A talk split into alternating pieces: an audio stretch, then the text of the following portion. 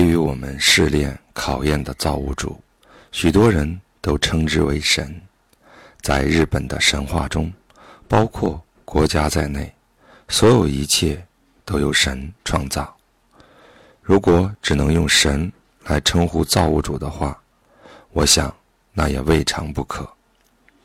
但是世界上所有一切都是由一位全知全能的神所创造，这个说法现代人恐怕很难接受。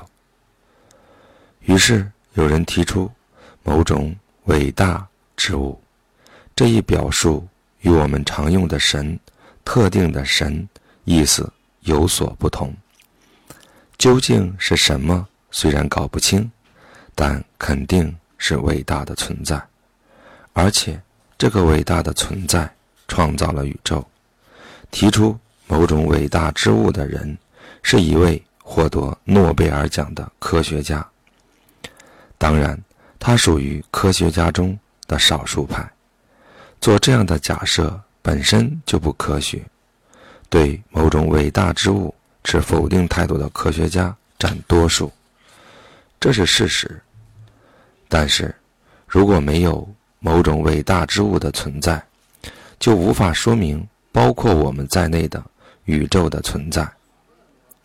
如此浩瀚的大宇宙既然已经形成，那么创造它的某种伟大之物的存在，这一点应该肯定。否则，这个世界的形成和它的结构就无从解释。如果否定这种存在，只相信科学能够证实的物质性的东西，那么一切都会变得不可思议、难以理喻。不过，我称之为造物主，有人称之为某种伟大之物，有人称之为神的东西，或许真的。属于不可知的领域。宇宙已经形成，这是俨然存在的事实。我们可以理解到，会有某种伟大的力量创造了它。然而，创造了宇宙的造物主究竟在哪里呢？他是何方神圣？我们却不得而知，无法理解。我想，不妨这么思考就行了。打个比方，如果把人的身体比作整个宇宙，那么地球就是身体上的一个细胞，而人类只是这个细胞中的一个微量元素。如果人类要理理解宇宙，就好比让细胞中的一个微量元素去理解整个身体，那是极其困难的。现在。人们用望远镜观测天体，拼命探知宇宙的全貌，但是，纵然了解了宇宙的整体，创造了宇宙的造物主为何物，依然无法理解。至少在当下，我们连宇宙的全貌还没有弄明白。所以，人要理解神，理解造物主是不可能的。所以。如果把某种伟大之物、全知全能的神这样的概念放在一边，不承认它的存在的话，那么就连宇宙本身也无法说明。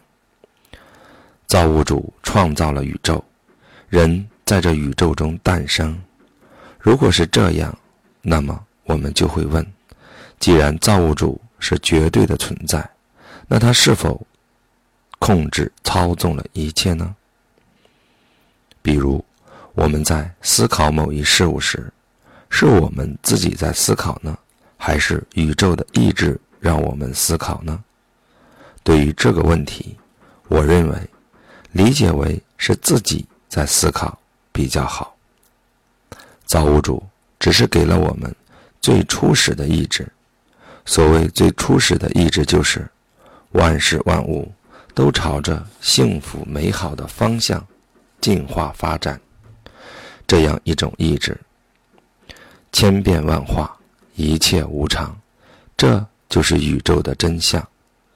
在波澜万丈的世界上，A 这个人偶尔遭遇了 X 这件事，B 这个人碰巧遭遇了 Y 这件事，这种遭遇并非造物主的有意安排，要让 X 事件加在 A 身上，将 Y 事件加在 B 身上，而是随机现象。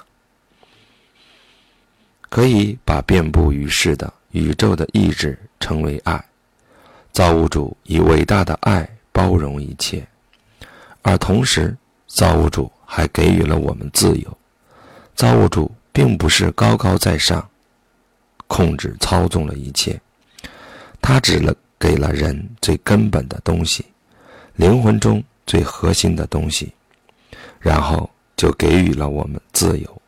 我们可以自由行动，这个自由对人而言极为重要。这个自由包括做好事的自由和做坏事的自由。我们在自由行动时，行动的指令由脑细胞发出。此时，最初可能发出的指令就是释迦牟尼所说的烦恼。所谓烦恼，就是为了保护自己的肉体。所必须的欲望本能，随着生命的诞生和进化，为了生存，为了维护自己的肉体，需要具备自我防卫的本能。其中之一就是人会有欲望，为了维持生命的食欲，为了繁衍子孙的性欲，都是欲望。同时，因为人具备自由，所以。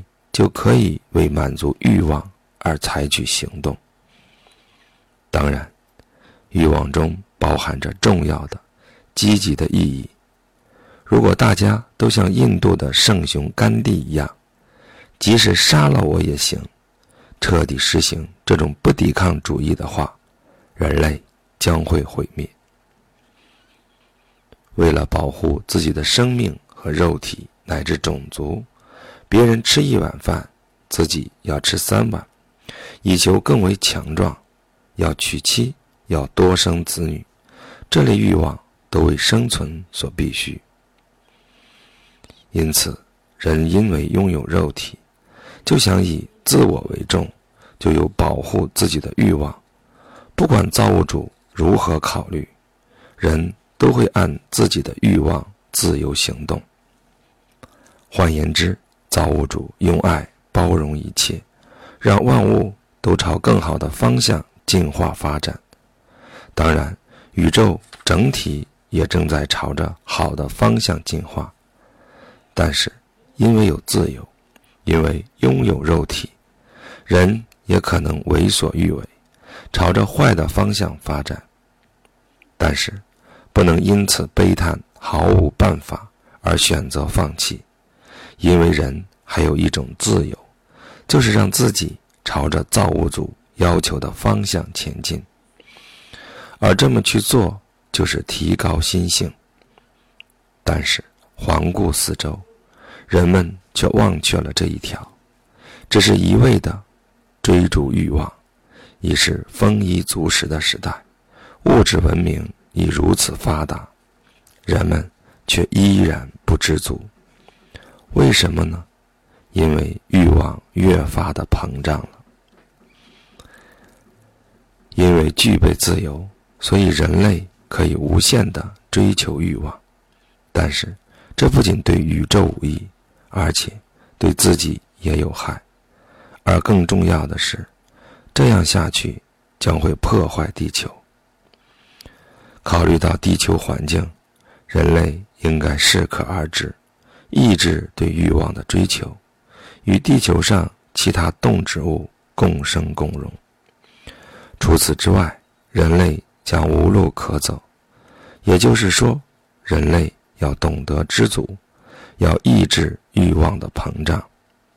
这就是睿智。这种睿智本来就包含在造物主给予我们的爱之中。许多认真修行的。宗教家们也领悟到了这种睿智，同时，通过对地球环境问题的研究考察，体会到这种睿智的人正在增加。对人类而言，这是可喜的现象。